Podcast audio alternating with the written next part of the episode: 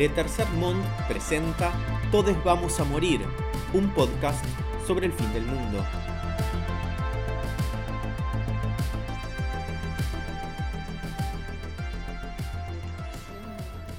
Bienvenidos, bienvenidas y bienvenides a Todes Vamos a Morir, un podcast sobre el fin del mundo presentado por La Tercer Mon. Mi nombre es Manuel Mendizábal y me acompañan Patti Mayonis, Santi Abel, Tristán Basile y Anita Lorenzi en la producción. ¿Cómo están? Bien, muy bien. Hola Manuel. ¿Qué tal? ¿Cómo Hola andan? Le Tercer. Hola, Pati. ¿Cómo están viviendo el fin del mundo?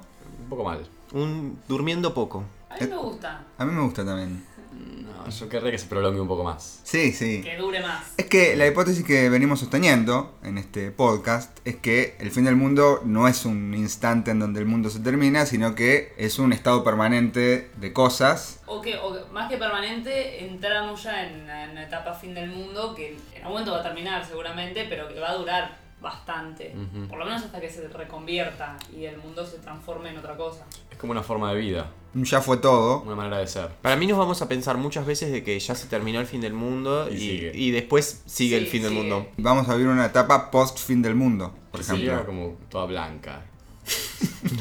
La El famoso post apocalipsis. Sí. Bueno, hoy vamos a hablar de Internet. Internet. Qué lindo. Internet. Fin del mundo, pero Qué 100%. belleza. Sí. 100% fin del mundo. Internet es Aceleró todo. uno de los síntomas más grandes de que estamos en el fin del mundo y a su vez es el vehículo por el cual el mundo se está desbarrancando también. Es que fue todo muy rápido. Es un, un acelerador de partículas, Internet.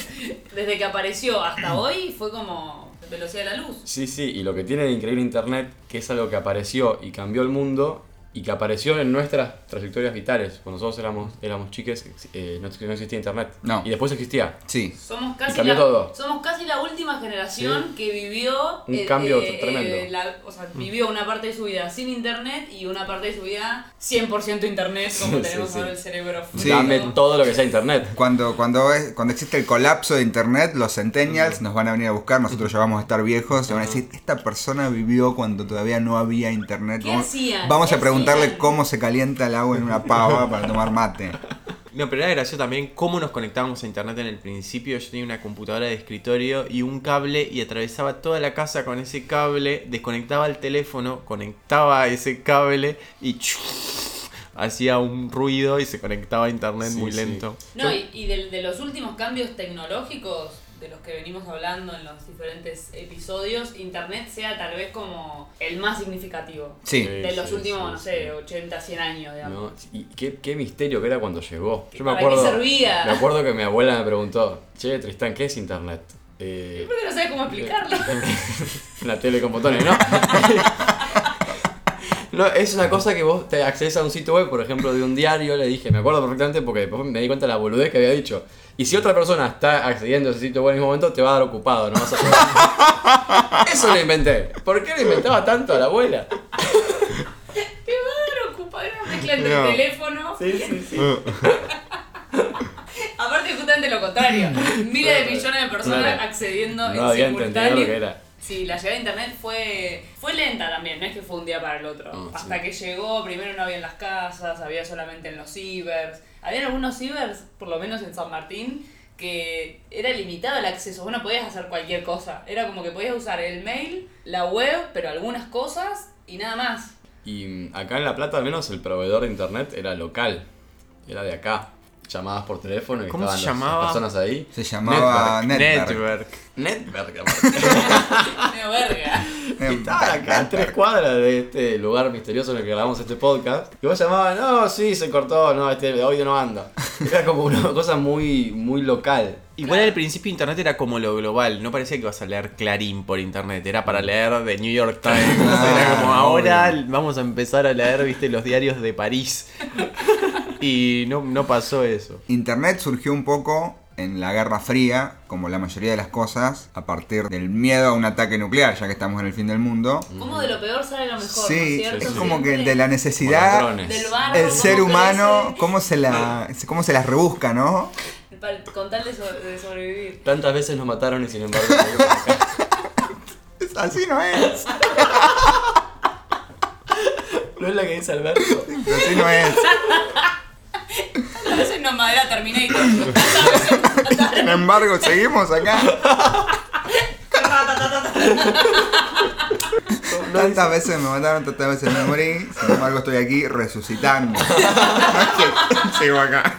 Me morí me resucité. Internet surge eh, como una especie de protocolo para que las redes, en caso de un ataque, eh, si por ejemplo en una red se rompía una partecita de la red, como que el camino que siguiera la información pudiera seguir de manera automática por otras redes. Que no que es un que no poco. quede interrumpido. Claro, que no quede interrumpido. Que es Una así. especie de telaraña, digamos. Claro, pero un- una telaraña donde la información circula no solamente siguiendo un solo camino, sino que la, la propia red se da cuenta cuál es el lugar más barato y mejor para por el cual circular, digamos. Y si se rompe una parte del camino, va a encontrar otra. Así es como funciona Internet ahora, digamos, ¿no? Eso es lo que se llaman los protocolos TCP/IP, que si Internet no, no, no encuentra si la señal no encuentra un camino por donde ir, va a buscar otro, va a buscar otro, va a buscar otro. Era como un poco eso, el temor a que, no sé, bombardearan una zona en donde pasaran unos cables, el miedo a la incomunicación total, Claro. creó esta idea de que, bueno, si no puede pasar por acá, va a encontrar la información otro camino para llegar.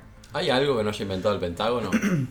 Bueno, lo loco es eso igual también, que es una creación estatal, es del Ministerio de Defensa de Estados Unidos, y después progresivamente cuando se fue empezando a... del- de, los militares y de las universidades también, ¿no? Porque originalmente Internet está como muy asociado a la conexión entre científicos, intelectuales, Claro. académicos de las Sí. universidades, y eh, si vos antes no, no pertenecías a una universidad no podías tener Internet, básicamente. De hecho Facebook me parece que tiene un origen Sí, en origen las universidades. parecido Sí, sí. también. Bueno, ahora que, que Chile está en la agenda, la otra vez hablábamos de un podcast, hubo un, un investigador que medio que inventó internet o un proto-internet, no era internet, lugares de trabajo, como los, las distintas oficinas, distintas partes. Y al principio es eso, como que en realidad internet era más como, a ver, como las computadoras en red.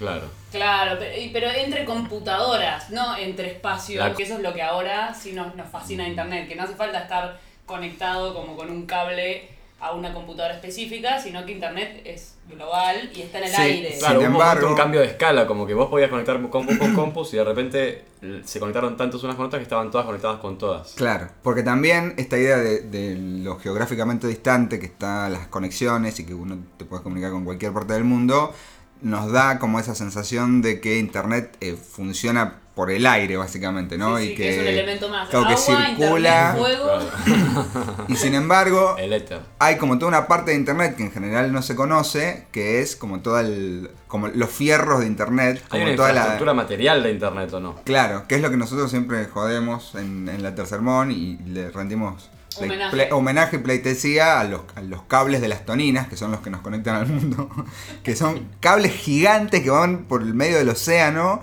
y que hay problemas cuando se los comen los tiburones, por ejemplo. Sí, sí, sí. Eh, y, y es eso, Internet es una serie, como millones y millones de cables alrededor del mundo y millones y millones de centrales, no sé, hay edificios seguramente en la capital federal que vos no sabes qué son y adentro Son tienen Internet. servidores y Claro. computadoras Cerebros gigantes. No, y también dónde se almacena la información. Claro. O sea, los lugares, como que parece que la información en la La nube, nube, no, sí. no, no, no ocupa lugar, y sí ocupa lugar. O sea, hay lugares en donde se, se dedican a almacenar esa información que uno cree que no está en ningún lugar. Bueno, sí, en algún lugar está. De hecho, eh, los ponen en lugares fríos, tipo Finlandia, grandes lugares con servidores y discos rígidos almacenando nuestra información de la nube porque estén refrigerados. Pero y aclaremos lo de las turbinas por si alguno o alguna oyente no lo tiene del todo claro y porque es un dato impresionante. Internet entra a la República Argentina a través de un cable gigante que está en las toninas, que llega del mar y desemboca en la tierra. ¿De dónde con viene? Toda Internet. Y Está interconectado en el océano con todos los lugares. con todos los lugares, claro. Son tres No, cables es en realidad. increíble. Uno que se instalaron entre finales de los 80 y los 2000. Qué impresionante. Sube Y- así, sale del mar, sube. Y son, eh, han habido fotos, pero otras están como, no sé si arreglándolos o qué, y son gordísimos. Sí, sí. Son Sí, sí. Muy, muy gordos. O sea, son cables de fibra óptica por donde básicamente va todos nuestros datos. O sea, si vos le mandaste un mail a alguien que vive en Qué París, locura, es una locura. pasó ¿eh? por No, las toninas. Pasó por las toninas y fue por Y fue abajo por de la abajo del tierra. mar, claro. Del mar. Pero es Impresionante. Pero es impresionante que los datos eh, avancen en un cable, ¿no? O sea, En una dirección. Sé que es medio básico, pero Sí, sí. es raro. Ya Es estamos raro. casi eh, emocionándonos con la invención del telégrafo, ¿no? Básicamente, pero es así, Bueno, es información. Pero una cosa es la voz, que el teléfono tiene más sentido porque, bueno, vos hablás y ese es el sonido lo que Pero un dato, ¿qué es un dato? El, el nivel de inmaterialidad que tiene es, es muy Claro. grande. Pero bueno, tiene siempre ese soporte material en infraestructura carísima y, rarísima. Carísima. Y O rarísima. sea, imagínense Eh, barcos con ingenieros que van al medio del océano y se fijan a ver si el cable se rompió, si no se Che, rompió. se me cortó internet. Para que mande un barco a. Che, la puta madre, pero esto internet no anda nunca. Fivertel. Claro, no se quejen cuando no anda internet. Porque hay gente en, en barcos. No, además, Trabajando para imagínense ustedes. lugares con terremotos constantes, lugares con, no sé, con guerras, en donde se corta un cable y de pronto dejas a todo el mundo sin internet. Es como. O sea, también lo dejas sin agua, Pero sin electri- electricidad. También lo todo, que te pero- cambia internet como es la falta de materialidad, porque ya estaba lo digital, teníamos el DVD, lo ibas a alquilar, había una buena calidad, pero con internet el, el soporte como que desaparece. Sí, sí. De hecho, yo no sé si con internet, porque las primeras veces que nos conectábamos había una materialidad del modem, del teléfono y de la compu.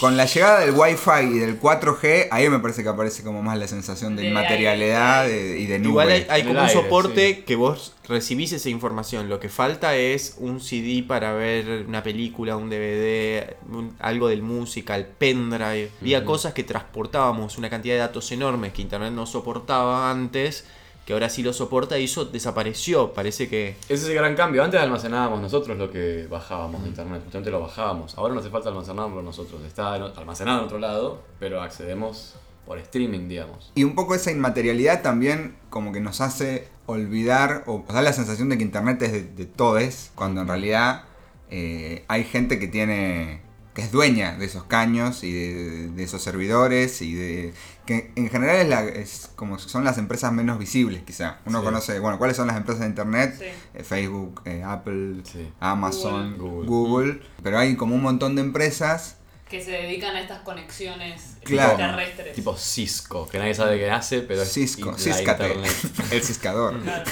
Bueno, después hay, no sé, eh, hace no tanto tiempo, ponele 15 años, países como Cuba no tenía internet. Y Venezuela fue uno de los países que le, le- Le tiró un les cable. tiró un cable de internet desde Venezuela hasta Cuba. Que también uno ¿Sabes cómo se debe cortar esa internet? sí, no, cuando más yo lenta. fui, que fue hace un montón, fue hace como 10 años ya, era carísimo. Y a ver, a lerdo, aparte no servía para nada. Sí, Eh, para mandar mails. Claro, para mandar mails y yo creo que hoy en día no, ya está un poco más democratizado, pero también era como, bueno, había lu- hay lugares en donde si no tenés ese soporte físico, no tenés internet. Corta, digamos, como no, no es que te va a llegar por aire. Agarré- un agarré wifi. señal, Che, claro. agarré un wifi de Trinidad y Tobago. Claro. Pero bueno, cuestión que como todas estas empresas, me parece que recién ahora en los últimos años se está empezando a ver como las disputas que hay en relación a quién garpa todo, digamos, porque no, no es barato tirar un cable desde Venezuela a Cuba, ni desde Las Toninas a, no sé, San Pablo o Ciudad del Cabo. Las Toninas nunca tuvo tanto protagonismo internacional como teniendo esos cables de internet. Se avivó, o sea, ese Es que se avivó es re mal. loco porque me parece que la, la eligieron por, Chicos, porque como no tiene una- puerto y tiene como una superficie súper plana del mar, entonces por eso eligieron Las Toninas. También hay muchas empresas que hacen muchísimo dinero y les conviene que no sea tan caro porque quieren que todo el mundo ten- acceda a eso. Entonces hay como una puja ahí. Sí, hasta ahí. Es como que en algún momento funcionó, pero ahora, por ejemplo, todos los debates sobre la neutralidad de la red tienen que ver con eso. Como que todo el- todos los que, como que la- los dueños de internet se pueden dividir entre los que pagan la infraestructura y los cables y los que producen los contenidos, el software, el- Claro. no sé, las redes sociales, todo eso. Como que unos están más vinculados a lo que siempre fue el negocio de las telecomunicaciones y otros, los de los contenidos, están más vinculados a como la, a Silicon Valley y a como toda la nueva, los nuevos empresarios del siglo XXI. Internet arrancó como, como algo privado, digamos, como bueno, accede el que quiere o el que tiene ganas o el que tiene plata a buscar Claro. lo que sea y después se terminó convirtiendo en en un derecho, básicamente, porque si vos no puedes acceder a Internet porque es muy caro o porque no tenés la, la infraestructura necesaria, te quedás afuera del mundo. Te quedas afuera. Entonces, ahí hay como un, un debate o una tensión entre, bueno, está bien, es- eh, la inversión es privada, pero al mismo tiempo tiene que ser posible de acceder, porque si no es la elite comunicándose entre sí y el resto de la gente Claro, por fuera. Sí. Prácticamente no podrías ni cargar la sube. Claro, no puede ser nada. Sí, además que la Toda la inversión bancarización. tampoco es solamente privada, como en todos los casos, ¿no? Porque ahí está el Estado ayudando con subsidios. To- todos los debates que hay ahora sobre Internet tienen que ver con eso, con quién lo va a pagar, sobre quién tiene, o sea, la, la cuestión de la neutralidad, por ejemplo, es eso, como todo lo que pasa por dentro de esos cables, ¿es lo mismo o no es lo mismo? O sea, las empresas de, de los contenidos podrían hacer, no sé, un acuerdo con un dueño de los cables para que sus contenidos pasen más rápido por ahí o no.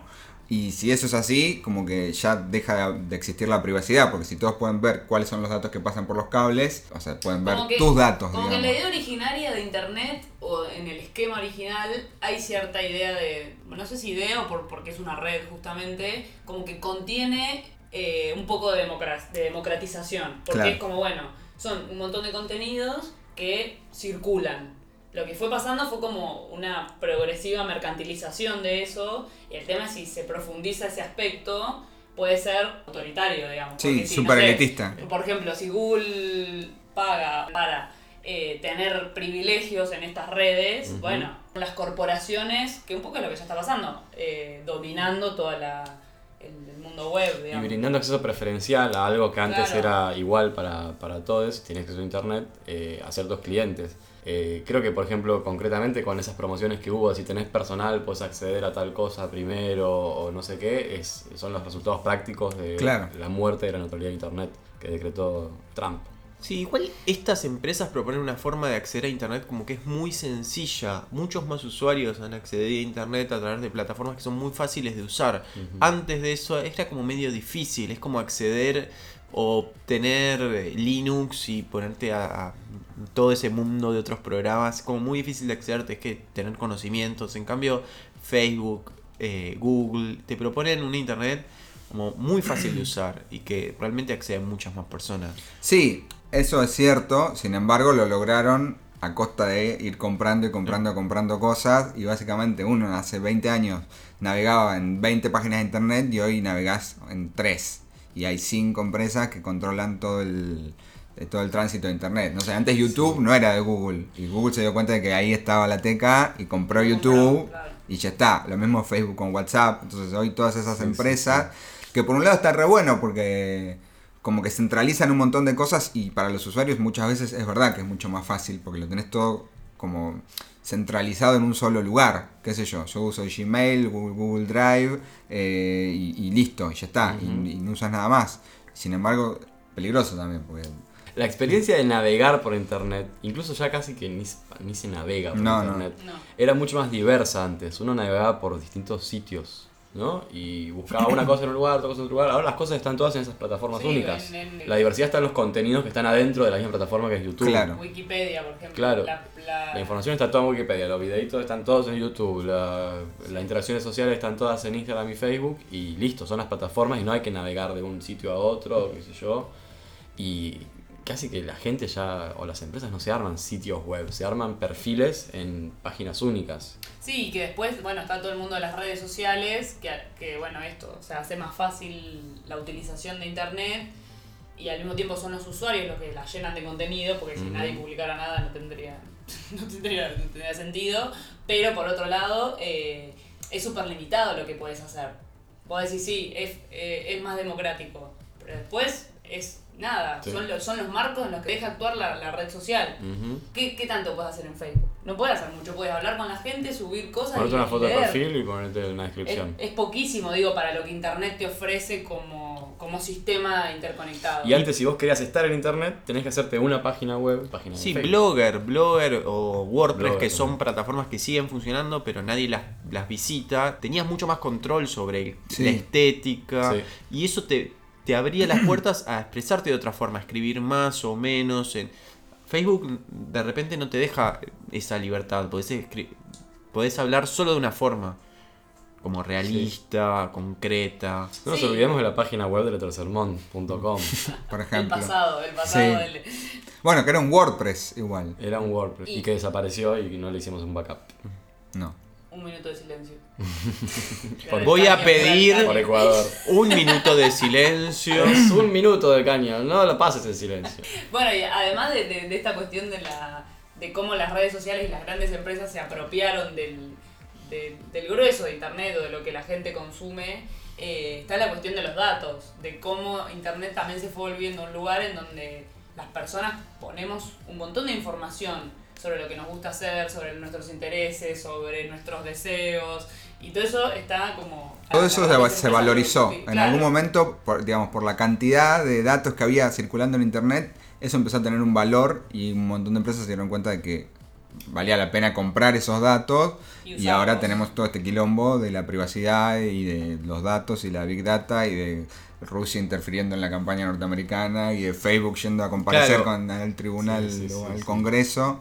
Sí, porque una cosa es que te hagan, te convenzan para comer una hamburguesa y otras que te convenzan para votar determinado proyecto político porque Sí. te dicen justo lo que querés escuchar. nos reímos y a veces es, es sospechoso, pero cómo la publicidad y la, lo que te ofrecen las redes está pero hipersegmentado a un nivel que, por ejemplo, yo en mis redes sociales, Twitter no tanto, pero en Facebook no tengo a nadie que no piense como yo, pero a nadie, ¿eh? Y la gente que tengo que no piensa como yo no aparece y no, No. la veo. Y lo mismo, eh, no sé, las publicidades que me aparecen o... No sé, no, no sé si a ustedes les pasa también que eh, Gmail se convirtió en un spam permanente de cosas. Como que llegan, Te llegan muchos mails. de llegan spam. muchos mails de cosas que te ofrecen, como que termina siendo como el nuevo mensajito de texto. El Sí, mail. yo me empecé a desuscribir de todo. Yo también, igual no- te llegan. y no- y ahí sí. también está resegmentado como justo lo que vos querías, justo lo que vos necesitabas, justo tus intereses políticos, como que termina siendo súper endogámico y, Sí. y ahí te das cuenta cómo están usando todos tus datos, todo lo que vos buscás, todos tus intereses, todo lo que le pones like, que va hacia algún lugar y te ofrecen después. Internet no es, no, es esa, no es la aldea global, no es la conexión con todo el mundo, sino que es el mundito de cada uno, cerrado sobre sí mismo. Claro. Lo que es increíble es cuando hay algo que no, no registras haber puesto en internet y ya te aparece la publicidad y empieza la paranoia de me Sí. están escuchando. Fin del mundo también. Y para cerrar eh, esta sección, por lo menos, eh, hay un hubo como una guerra, como también una disputa, que ahora es medio que ya se está Está medio, neutralizada está medio piñera. O está... De guerra por todas Estamos en guerra. Estamos en una guerra. que, era la- que es la de la piratería. Sí. Como que eso se estabilizó bastante con los monstruos de Netflix, Spotify y qué sé yo, pero en algún momento Internet era la posibilidad de, hacer, de bajarte discos y bajarte películas y las empresas discográficas llorando y las empresas de televisión y, de, y la industria del cine llorando porque la gente no iba más al cine y qué sé yo.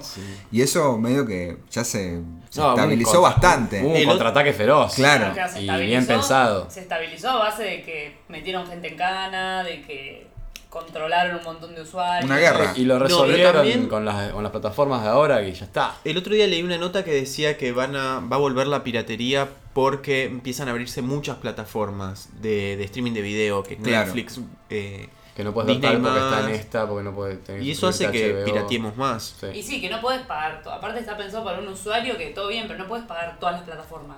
Está bien, te pago Spotify y Netflix. No puedo pagar Spotify, Netflix, HBO, el paquete de fútbol, eh, Google Maps. O sea, digo, si todos quieren cobrar por su servicio, termina siendo muy caro. Carísimo.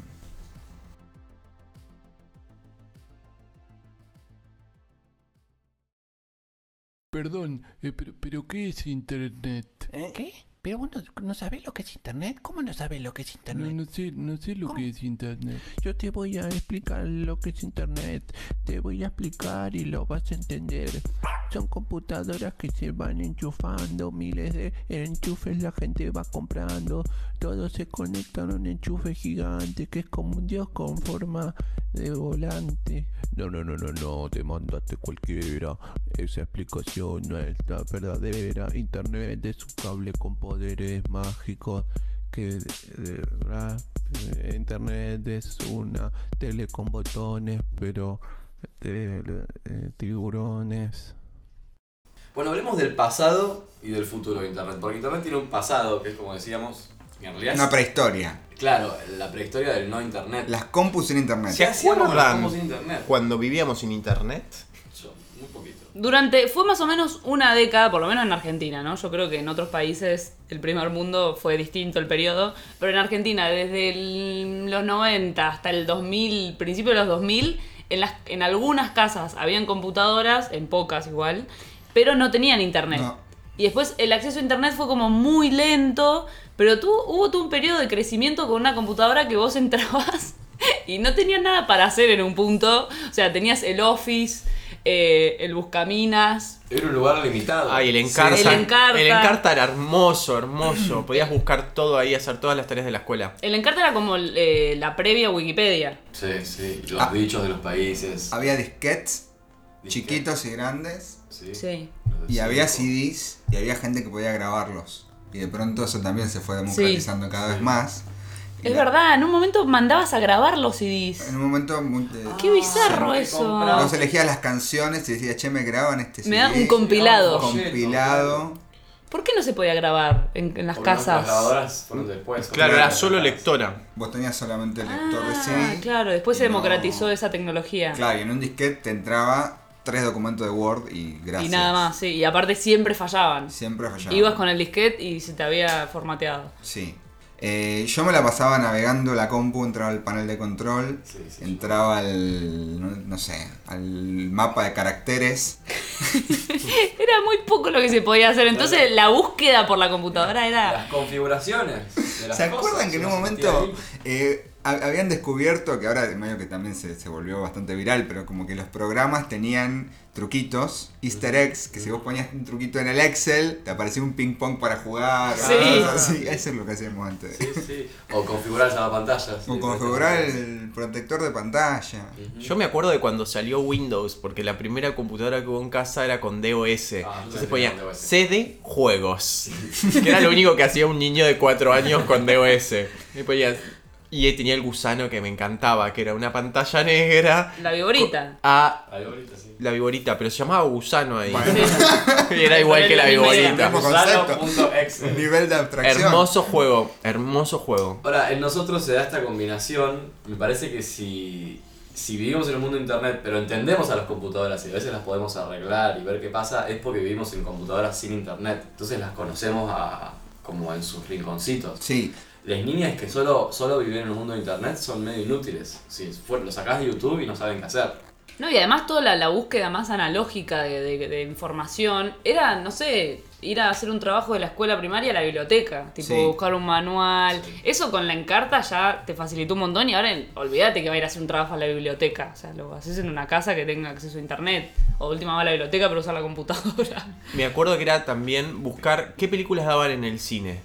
Había que pasar por la puerta del cine y agarrar ese papelito y ver qué claro, habían dado. el diario. O los que venían el- el- la carpeta esa que te mandaban los de los de Cablevisión, que tenía Ah, la grilla de... la- de- la- la TV Guide. la guía Esa, de la guía de la tele. Ese era analógico, pero fuerte. O si no, las cosas se olvidaban por teléfono. Hola, quería saber si está abierto el local. Estamos acá. Ah, bueno, ahí. ¿Dónde Eh, está Google Maps? En esta interacción ¿A qué hora- faltó Google Maps. ¿Cuál es el próximo micro? Bueno, o, o- o los, los autos que tenían los mapas esos de La laca guía Sí. física. ¿Qué te- Ah, espectacular. con las rutas. Sí, sí. Igual eso sigue existiendo, sobre todo porque la, la conectividad no llega a todos lados también, ¿no? Gente que hace viajes. No, y aparte Google Maps también a veces falla. ¿no? Sí, pero se pueden descargar los mapas, que es una maravilla. Sí, Pero sí, bueno, sí. también vivimos la transición.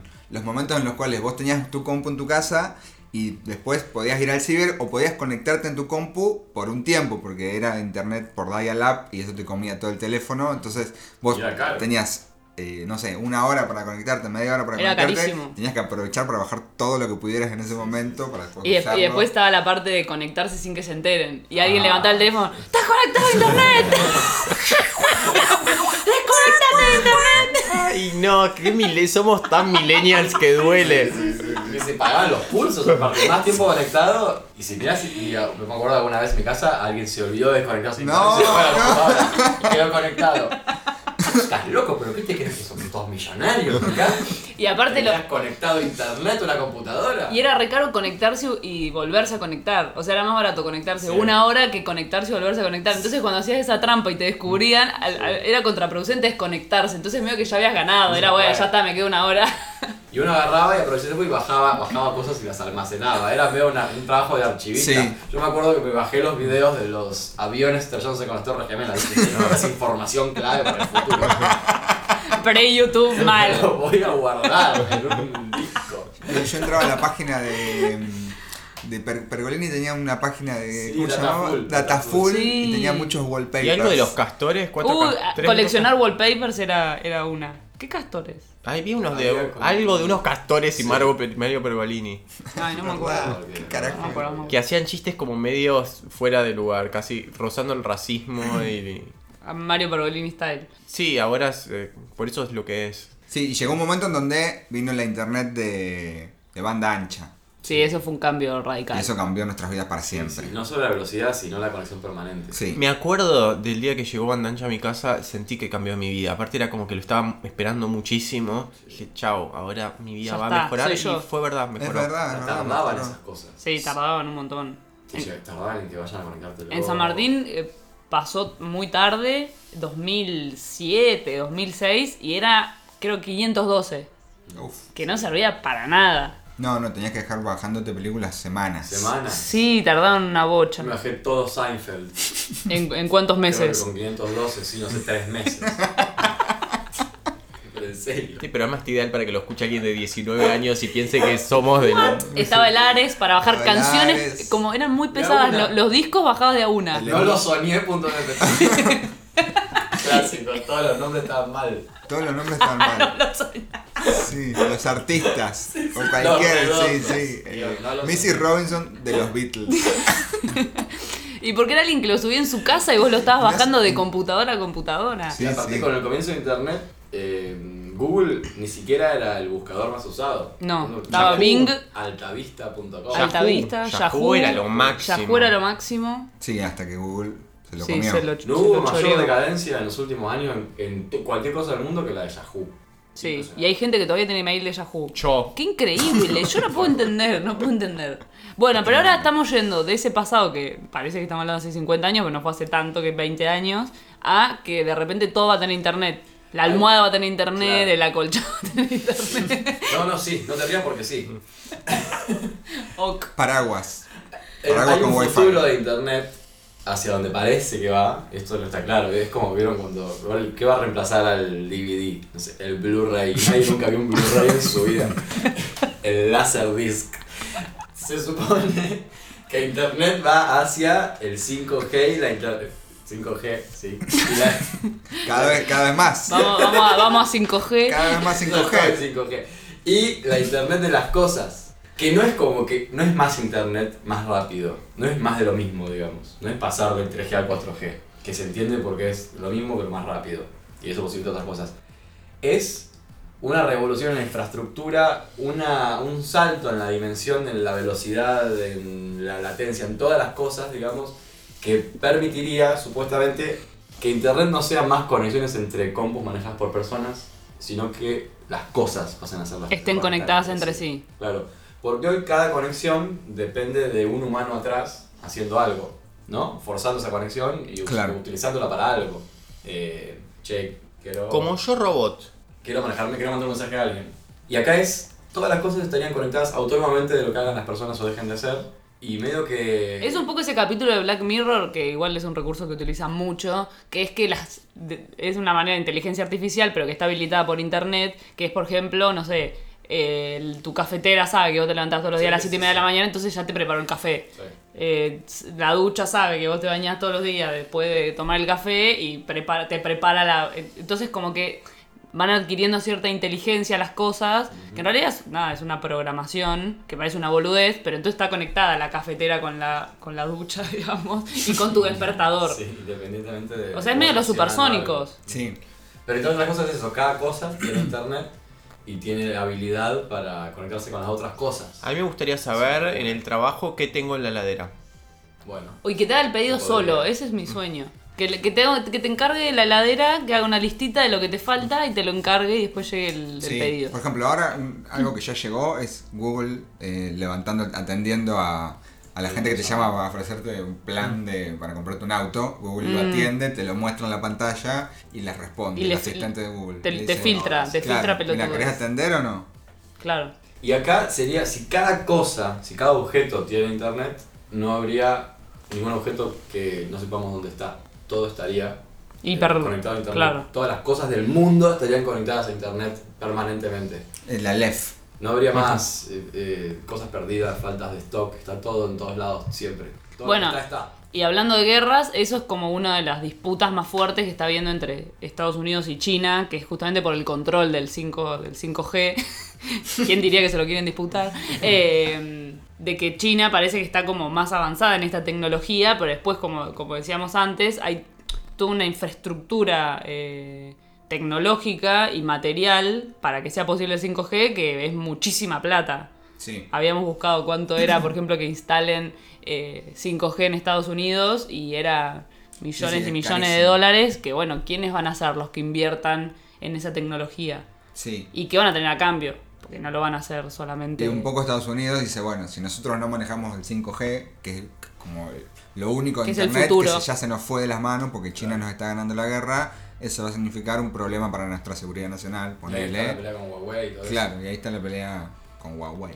Claro, porque al mismo tiempo la, la- no sé, la, la tecnología de celular, las computadoras, bueno, los electrodomésticos, los autos, se tienen que adaptar a la tecnología del 5G. O sea, no es que cualquier celular va a soportar 5G porque ahora tiene 4G. No, es toda una adaptación del chip, etcétera, para poder soportar esa velocidad de internet que habíamos visto que era demencial. Es- Sí, es- sí, ese- la tempo- todas las temporadas de Seinfeld te las ves en un segundo, Un segundo. en vez de los tres meses que viste vos. Tres meses. El tiempo va a pasar más rápido, ¿no? Y O sea, si ahora, el, ahora ya el tiempo pasa más rápido, gracias un poco a internet. Yo creo que si todo va a ser así, tan automático y a tanta velocidad, Para mí nosotros somos como li- limitades. Las cosas van a vivir en un mundo distinto a nosotros. Nosotros vamos a estar acá, unos boludos. a Foucault. Sí, se van a independizar las cosas de nosotros. Y Sí. vamos a quedarnos acá. No, hay algo igual que cambió, que la multipantalla va cambiando la forma de hacer las cosas. Antes hacíamos una cosa por vez, o estaba, o estaba esa idea de que, bueno, el libro lo tenías que leer del principio al final, no Sí. entrecortado, eh, no podías estar leyendo un libro con ruido. Y ahora medio que se hacen varias cosas a la vez, Sí, todo el y tiempo. desordenada. Te- A Yo mí- soy un quilombo. ¿Ustedes son multipantalla? Sí. Cada vez me cuesta más leer un solo libro Yo entero. Si no tengo tres pantallas, medio que me siento mal. Yo no soy multipantalla. Yo soy multipantalla y desordenadísima en sí. O sea, estoy pensando una cosa y abro otra y es como, ¿por qué soy Me tan voy, me voy. pelotuda? Me voy, me voy, Sí, sí, me voy fuerte, Y fuerte. Dijo, bueno, basta de cómputo, tengo con el celular.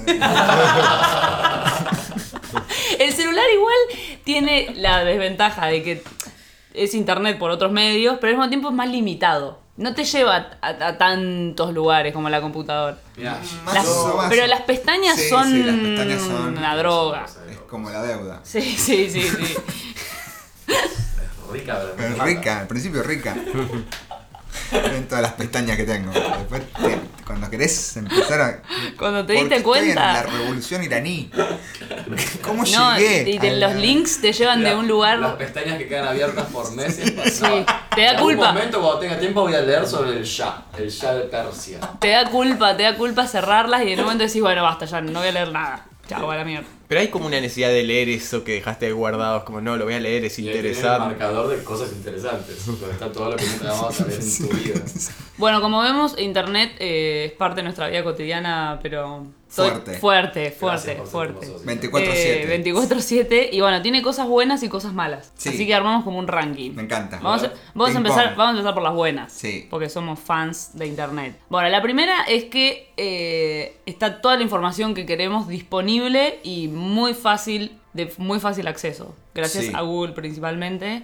Podemos buscar mapas, podemos buscar ubicaciones, podemos buscar alojamiento, podemos buscar películas, música, lo que sea. En medio segundo hay un millón de resultados. Esto alteró todas las, las conversaciones cotidianas entre personas. Che, ¿qué edad tiene Cristina Fernández de Kirchner? A ver. Para mí 64, para mí 64. Cállense, búsquenlo ya. Sí, sí, eso- es se acabó el debate, el hablemos sin saber. Sí, sí. Sí. Después eh, hay, digamos, po- poco.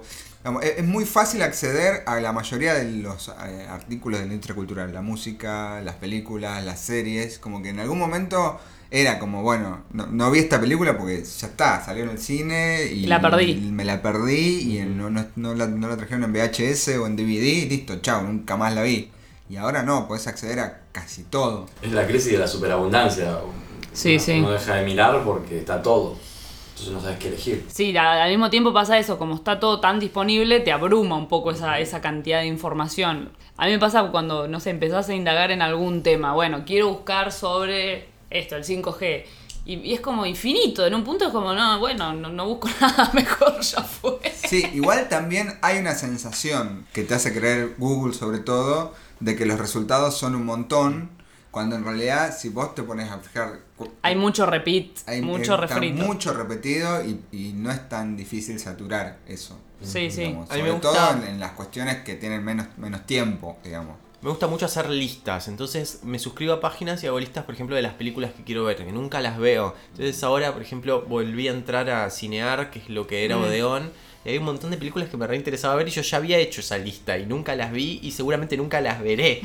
Pero están, Pero están ahí, No, están no, ahí. las listas, las listas. la lista es más fuerte en Netflix, lo mismo. Mi lista de Netflix es Sí, sí, larguísima me pasa igual. y Nunca vi nada.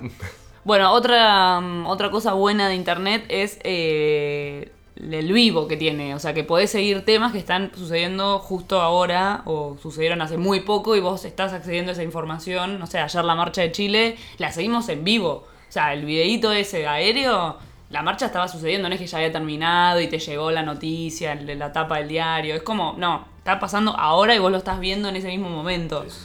Y es una Sí. locura eso. Y además la revolución de los smartphones también ha hecho que todos, digamos, que haya mil, no, un millón, ayer había un millón de cámaras en la marcha de un millón porque había una cámara por persona, entonces vos tenías como acceso a casi una visual eh, completa sobre lo que estaba pasando si todos estaban filmando un pedacito.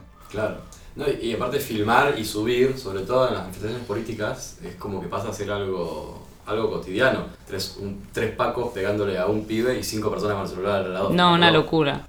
Y, sí, y también se vuelve súper cruda esa violencia. Por Sí. ejemplo, en, no sé, en lo de Chile se ve como mucho más palpable como, como esa violencia estatal que a veces está oculta o que no, no, no sale en los diarios así tanto. De repente veías videos terribles y como, no sé, eso, eso pasó hace, hace un rato. O, o gente en vivo filmando como un loco atropelló una... ¿Eso lo vieron?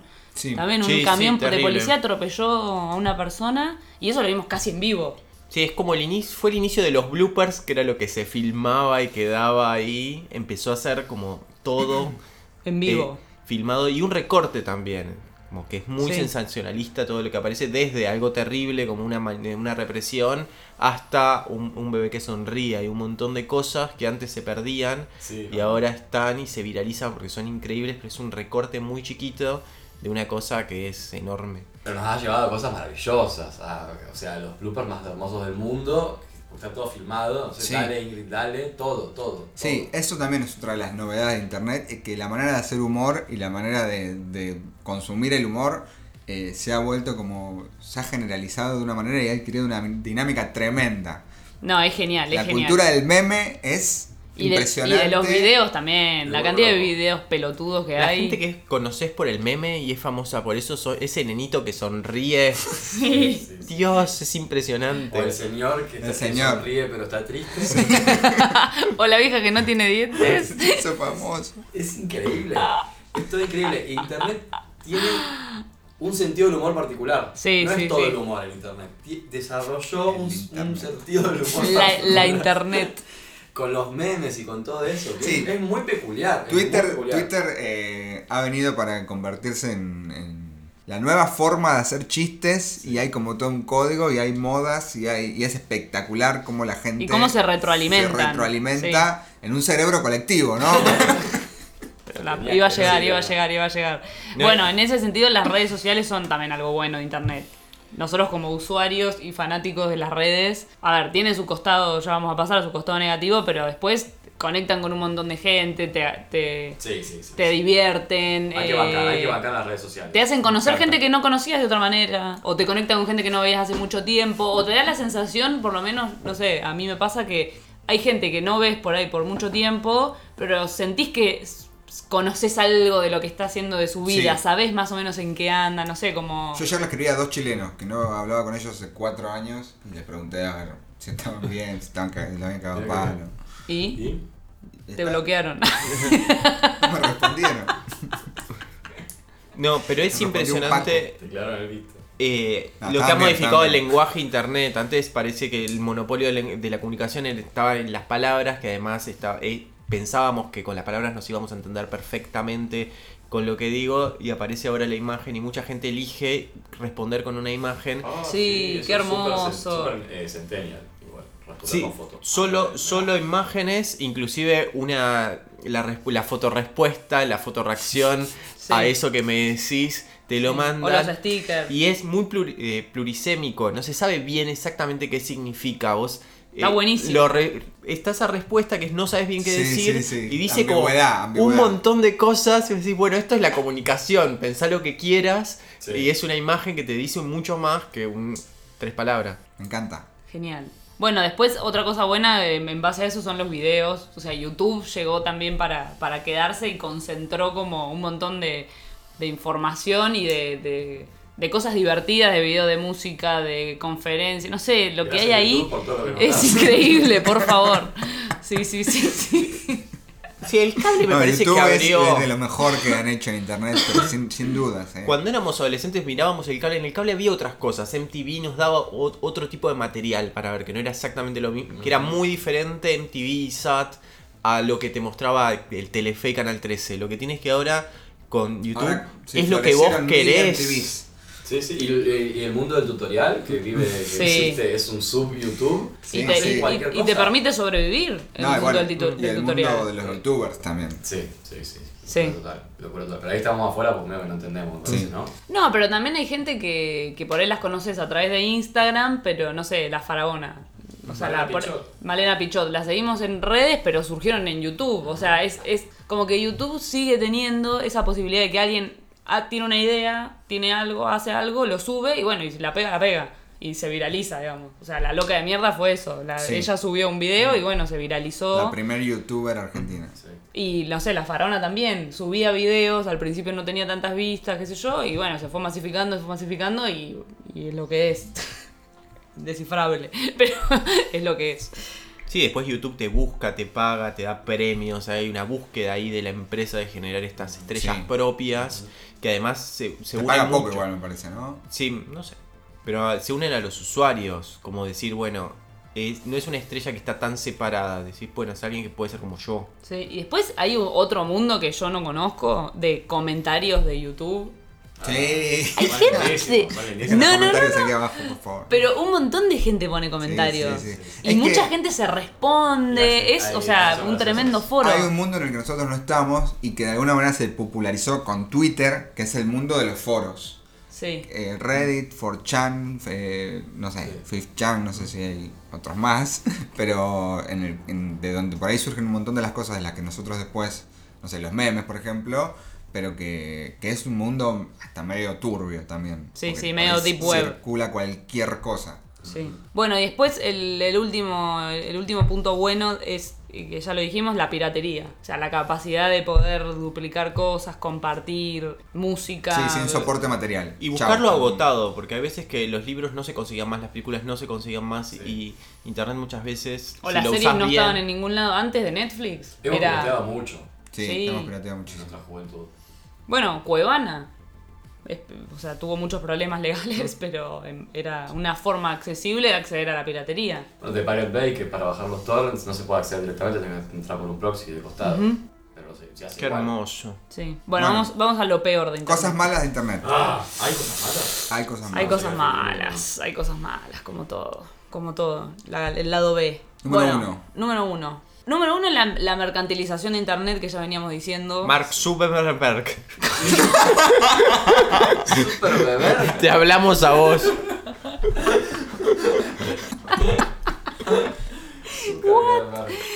Eh, esto, Sí. bueno, la privatización de todos los contenidos que de en, publicidad. en el último tiempo se, se exacerbó. O sea, de repente tenés que pagar todo y después eso, la publicidad es para mí insoportable. Es como, basta, déjame en paz. Es que los primeros años el capitalismo miraba a internet con la misma perplejidad con la que mirábamos nosotros hasta que en un momento dijo, ya está, por acá y listo, Es chao. Es una idea genial. Yo miro las historias que hacen ustedes y en el medio hay una publicidad. Sí, Entonces sí, hay sí. alguien que está ganando plata por cosas que veo que es Tristán sacándose una, una selfie en el, en el espejo del ascensor y eso tiene una publicidad y a Tristán no le va nada, obvio.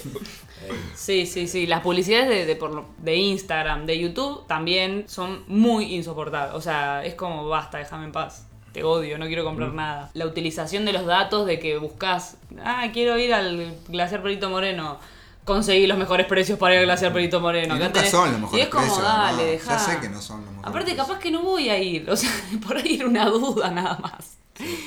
Bueno, el segundo punto negativo es el espionaje. Sí. Y el control de la información, sobre todo por parte de las empresas, pero también de los estados, de cómo es una manera de, de seguir los movimientos de la gente, de que se puede saber dónde está cada persona en cada momento, que habló. Todo- toda esa información circula y es también Internet, sobre todo algunas redes sociales, tienen muy poca seguridad. O sea, no, no, no están reservados esos datos, ni son de... de- No, y lo, lo mucho, todo saben de nosotros, todo. Ojo, ojo, que esto abre.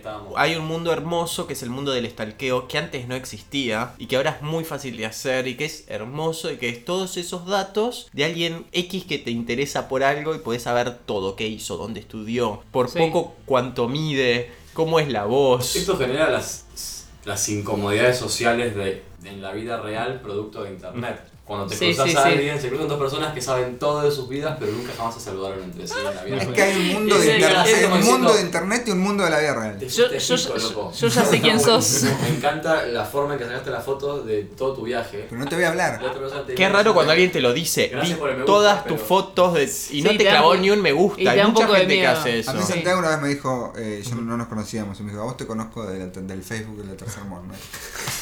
El otro día entró un amigo que no veía hace mucho a este, a este lugar. Y había otros tres amigos que él no conocía. Le dijo: Vos sos tal de tal lugar, vos sos tal de tal lugar y vos sos tal de tal lugar. No, es una locura. Sí, sí, sí, una locura.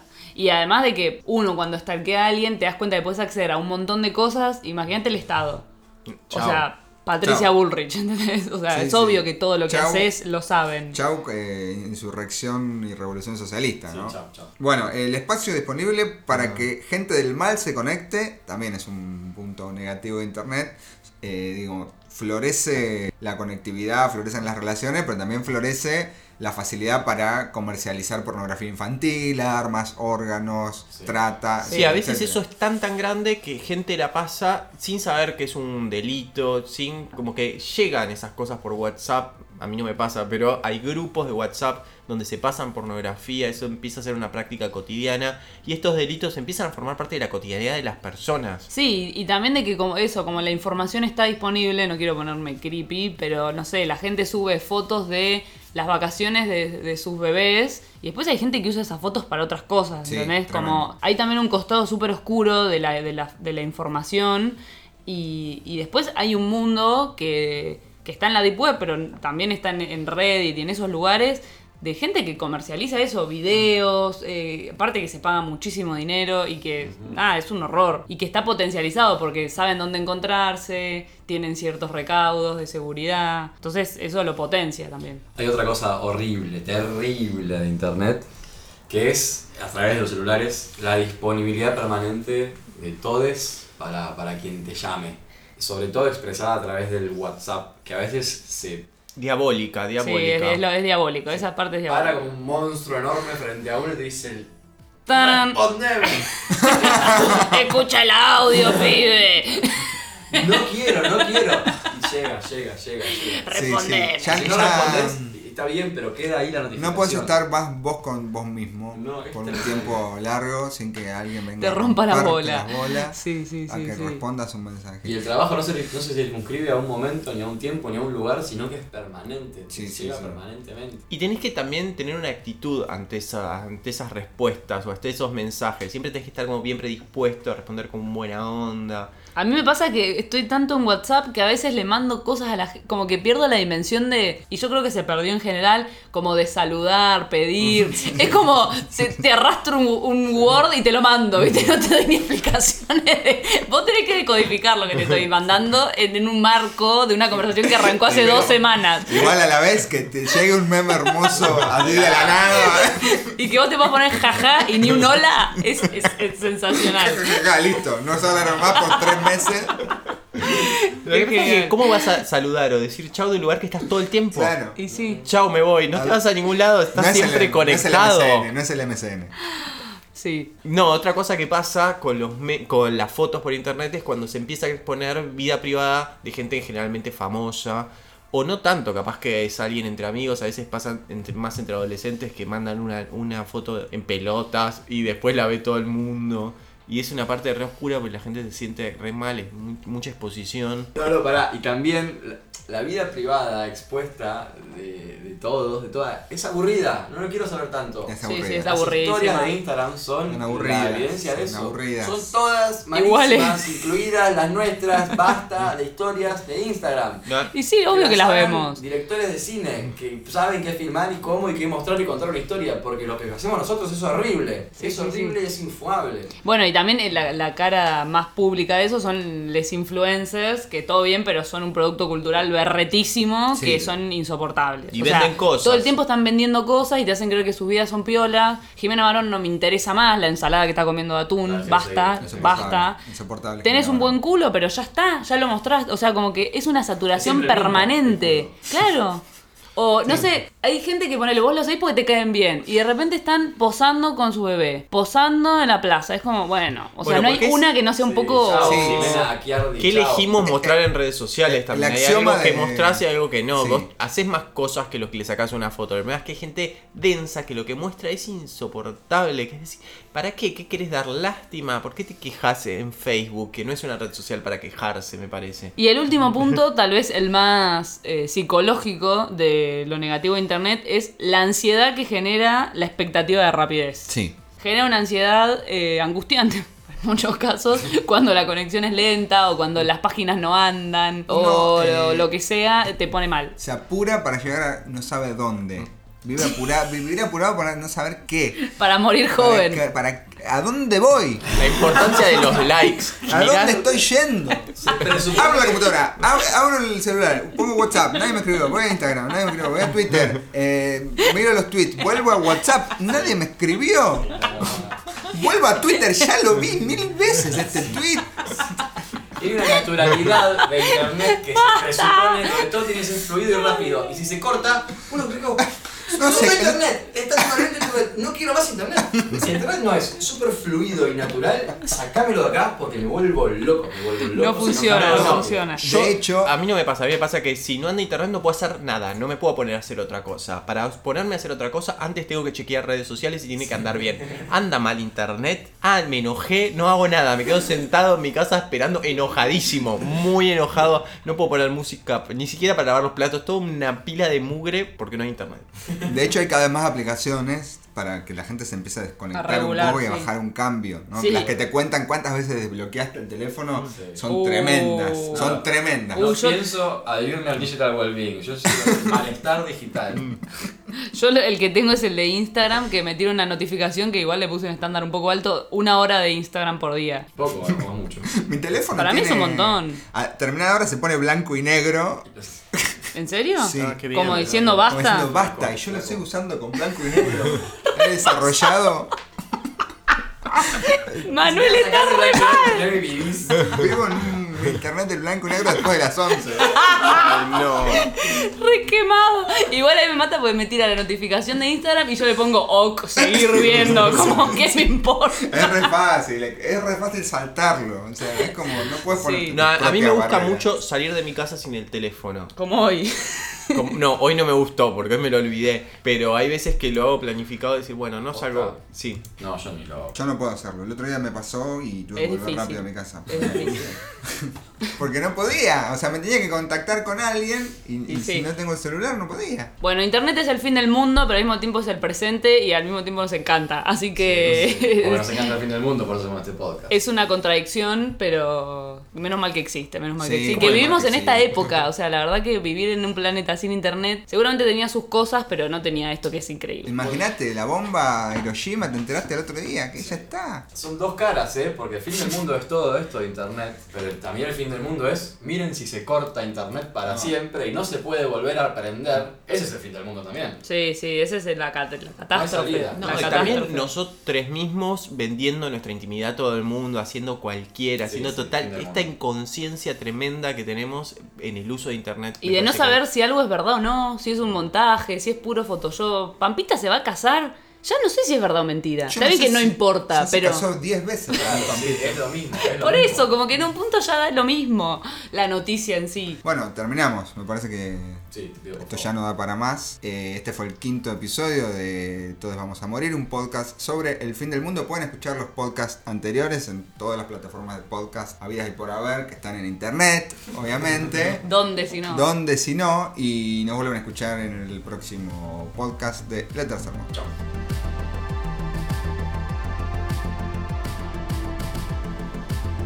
Esto fue Todes Vamos a Morir, un podcast sobre el fin del mundo presentado por Le Tercer Monde.